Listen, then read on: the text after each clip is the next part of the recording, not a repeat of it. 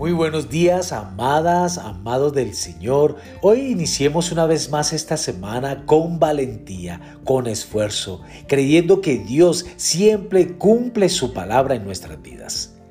La semilla de hoy se titula, Sea valiente. En Josué capítulo 1, verso 7 nos dice, Solamente esfuérzate y sé muy valiente, para cuidar de hacer conforme a toda la ley que mi siervo Moisés te mandó no te apartes de ella ni a diestra ni a siniestra, para que seas prosperado en todas las cosas que emprendas. La vida de fe exige ser valiente. La mayoría de los creyentes no se dan cuenta de ello, pero esa es la verdad.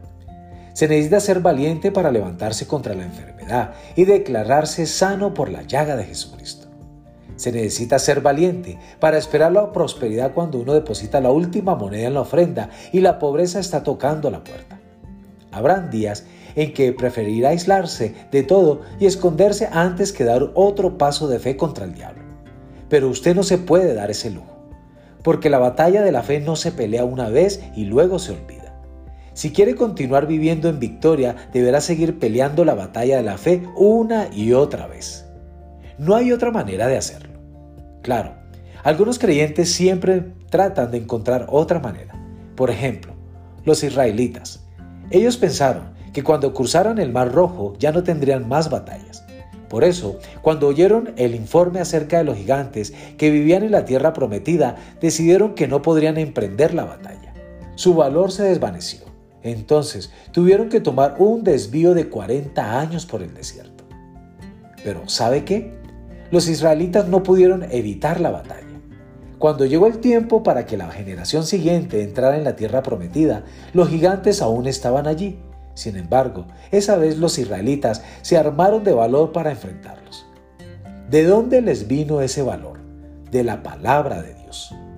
Josué, su líder, había seguido las instrucciones del Señor y había guardado esa palabra en su mente y en su corazón de día y de noche.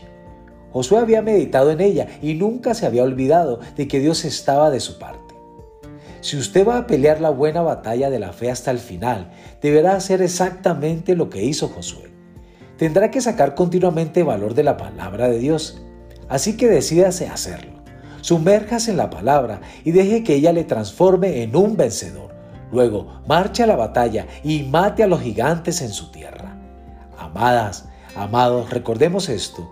Mayor es el que está en nosotros que el que está en el mundo. Dios les bendiga en este día.